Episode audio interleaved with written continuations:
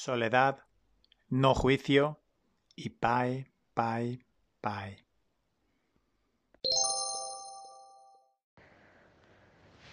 Soledad. Cuando no hay nadie significativo en nuestras vidas, podemos ser personas solitarias o bien disfrutar de la libertad que conlleva la soledad. Cuando no encontramos apoyo en otros para aquellas verdades que sentimos más profundamente, podemos sentirnos aislados y amargados, o bien celebrar el hecho de que nuestra visión es lo suficientemente fuerte para sobrevivir a la poderosa necesidad humana de aprobación por parte de los demás. Si estás enfrentando tal situación en este momento, pon atención a la forma en que estás eligiendo ver tu soledad y asume la responsabilidad respecto a la elección que has hecho. La humilde figura de esta carta resplandece con una luz que procede de su interior. Sé una luz para ti mismo. A la larga, cada uno de nosotros debe desarrollar en su interior la capacidad para forjar su camino a través de la oscuridad, sin ninguna compañía, mapa o guía.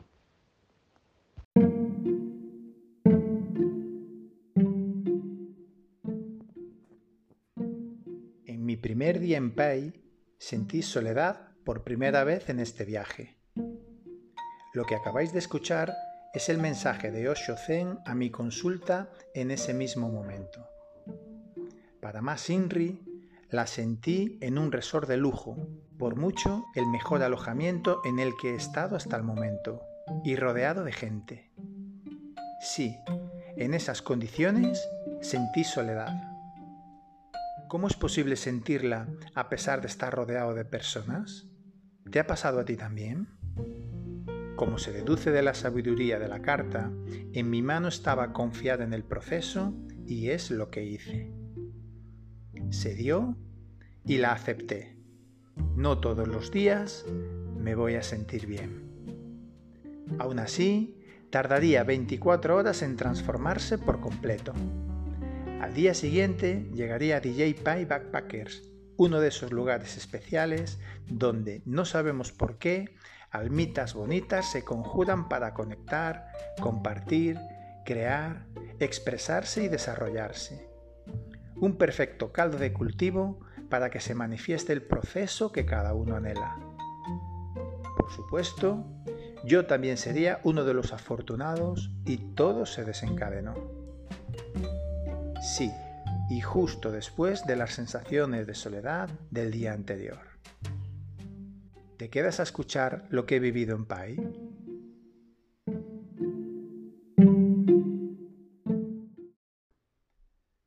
Lunes, 26 de febrero. De vuelta en Chiang Mai. Tras 1.211 kilómetros recorriendo las montañas del norte, he culminado el loop. Cierto es que lo he extendido en cinco días sobre lo estimado a mi salida, porque lo que iban a ser tres días en Pai pasaron a ser ocho, y porque se me acaba el visado el próximo miércoles y tengo que salir del país, que si no... Pai, Pai, Pai.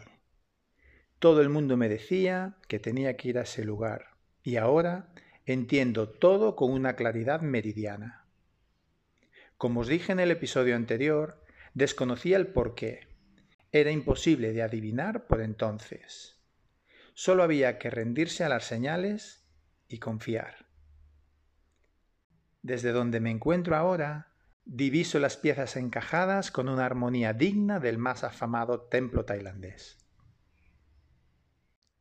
Esta localidad del norte de Tailandia, ubicada entre montañas, aunque pequeña, tiene una gran cantidad de oferta hostelera, gastronómica, de compras y de ocio. El rollito imperante es hippie open-minded. A pesar de la diversidad aparente, es un producto homogéneo. A lo Ibiza, sin postureo ni precios desorbitantes. Se respira mucha paz, buen rollo, sonrisas, sociabilidad, apertura, fiesta también, para el que la quiera, claro. Con la llegada a la comunidad de DJ Pie Backpackers, comunidad entre comillas porque técnicamente es un hostel, todo cobró sentido. En ciertos lugares hay espacios que reúnen mayoritariamente a un cierto perfil de personas inquietas, curiosas, no convencionales, personas abiertas al mundo espiritual, que se hallan en un proceso de autoconocimiento activo o en búsqueda de su propósito de vida. Como claros ejemplos de ello, ya os he hablado en varias ocasiones de Amada Valley o a Casa da Terra. A los dos minutos de entrar por la puerta, sin pasar nada en particular, ya sentía que era ahí. De alguna manera se percibía meridianamente obvio. Enclavado en un entorno natural espectacular, lejos de lujos y convencionalismos, DJ va a lo funcional y a lo importante. Disponer del espacio para el disfrute e interacción de las personas. Haciendo esto también, hasta no se le tiene en cuenta que las camas sean incómodas. Es algo así como cuando estás en los 15 primeros días de enamoramiento en los que todo te parece bien. A ti también te pasa, ¿no? Al mismo tiempo que sentía esa intensa energía comunitaria, me generó mucha inspiración para mi proyecto personal de comunidad. Importancia de las zonas comunes, actividades programadas, oferta de formación, buena comida, música acorde, zonas diferenciadas, autogestión, entretenimiento. Es un lugar donde los que vamos nos gusta estar. No estamos deseando salir de allí a ningún garito de moda, a tomar cervezas y a hacer el garrulo. Nos gusta por el lugar, el ambiente y sobre todo por las personas que allí nos juntamos. Hasta viene gente de fuera a pasar allí el día yoga, ecstatic dance, baño de hielo, noche de fuego, equilibrismo, hoguera nocturna, actividades creativas como pintura o textil, tocar instrumentos, cantar. Cada uno puede expresarse libremente sin ser juzgado. Sí, puede ser que este sea el elemento común de estos lugares, el elemento que los hacen especiales. En ellos no se juzga a las personas, se acepta a todo el mundo tal y como es. Un lugar donde siempre eres bienvenido, en tu pura esencia. ¿No os parece simplemente maravilloso? Como os digo, lo mejor las personas y los aprendizajes. Cada quien aporta algo y tú a ellos. Entre otros, allí conocí a Gianluca, fotógrafo digital nómada que me habló de proyectos autogestionados como la comunidad de Autoville en India, es la segunda persona que me hace referencia a ella, de los festivales Psytrance Boom y Azora y de la Global Trip de Almonte, con cuyo proyecto he conectado al instante y seguramente vaya a conocerla a Bernardo Fronchile. Trabaja en Australia y está aprovechando su viaje por Tailandia para buscar opciones de vida en Pai. Es donde siente crear su nueva etapa vital. A Carmen from Colorado. Decidió emprender un viaje lejos de Estados Unidos para descubrir otras formas de ver la vida que la única imperante en su país. A Cleita, gestionamos un proceso de sanación de una relación intensa e idealizada que acababa de romperse ese mismo día, con la base hacia adentro y en lo simple y ordinario, dejando las expectativas y no cayendo en el aislamiento. Avi, una chica hipersensible a quien me acerqué tras escuchar sus sollozos tras la clase de yoga de por la mañana. Me contó su proceso, Simplemente la escuché y le di dos mensajes.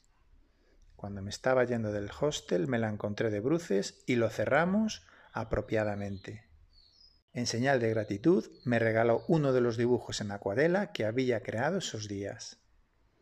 Arreia, from. Al calor de la hoguera nocturna hablamos de cómo crear su camino de baldosas amarillas me confesó sorprendida que había recibido exactamente el mismo mensaje que yo le acababa de transmitir tres veces ese mismo día, por fuentes diferentes. Para mí, tres son las suficientes como para rendirme. ¿Cuántas señales necesitas tú para hacerlo? Y allí también conocí a Esti, from Israel. Con ella surgió una conexión álmica inmediata. No tuvimos que hablar mucho, no era necesario. La sensación de ambos no fue la de conocernos, sino la de encontrarnos. Simplemente se tenía que dar. Desde ese punto no se entendería. A posteriori, todo cobró sentido, y tanto que lo hizo. Nos entendimos muy bien desde que cruzamos nuestras miradas por primera vez, y a partir de ahí creamos cinco días preciosos de complicidad, risas, interculturalidad, juego, creatividad, intimidad, calma, paz, conversación, silencios también, espiritualidad, autoconocimiento, transformación y crecimiento. Un gran regalo de la vida para los dos, por lo que nos sentimos tremendamente honrados. Hoy nos hemos separado conectando conscientemente con el amor, la gratitud y el desapego. Lo decidimos así en vez de hacerlo con el aferramiento, la tristeza y el egoísmo. Vinimos a vivir un viaje en solitario y así debe de continuar. Si las sensaciones están, ambos querremos más. Solo necesitamos esa verdad. Ningún compromiso, ni certeza, ni expectativa. Así será. Además de todo esto, como toda película de autor, tuvo una escena final muy chula. Ayer por la tarde, al salir de comer de uno de los cientos de lugares donde puedes comer en pay, escucho en alto ¡Oirán! ¡Oirán! ¿Cuál es mi sorpresa? Que al mirar cincuenta metros adelante veo a Shubi, mi compañero de habitación indio de mi primera noche en Chiang Mai. Se había parado porque en el preciso momento que pasaba por delante del restaurante salía yo por la puerta. Cinco segundos antes o cinco segundos después y el encuentro no se había dado. Hiperconexión instantánea. Nos alegramos un montón de vernos. Se dirigía, acompañado de una chica francesa que había conocido esos días, a un festival bohemio. Sin dudarlo, este y yo nos apuntamos y allí pasamos la tarde. En medio de un bosque de bambú con música en directo, comida, puestos de artesanía, exposición de pintura y la mejor de las energías tribales. ¿Aún sigues creyendo en las casualidades? Si tu respuesta es afirmativa, le queda poco de vigencia, porque ya hoy, como colefón, mientras escribo estas líneas, entre los cientos de hosteles low cost que hay en Chiang Mai, acaba de entrar por la puerta Vi, la chica a la que acompañé tras la sesión de yoga. Otra hiperconexión instantánea que, si a estas alturas no echa por tierra la remota teoría de las casualidades que manejes, ya no me imagino que puede llegar a hacerlo.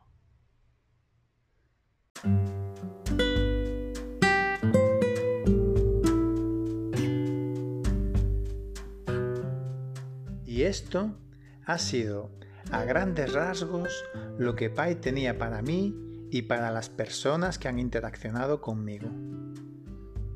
Entre todos hemos disfrutado siendo nosotros mismos y hemos avanzado en nuestro camino.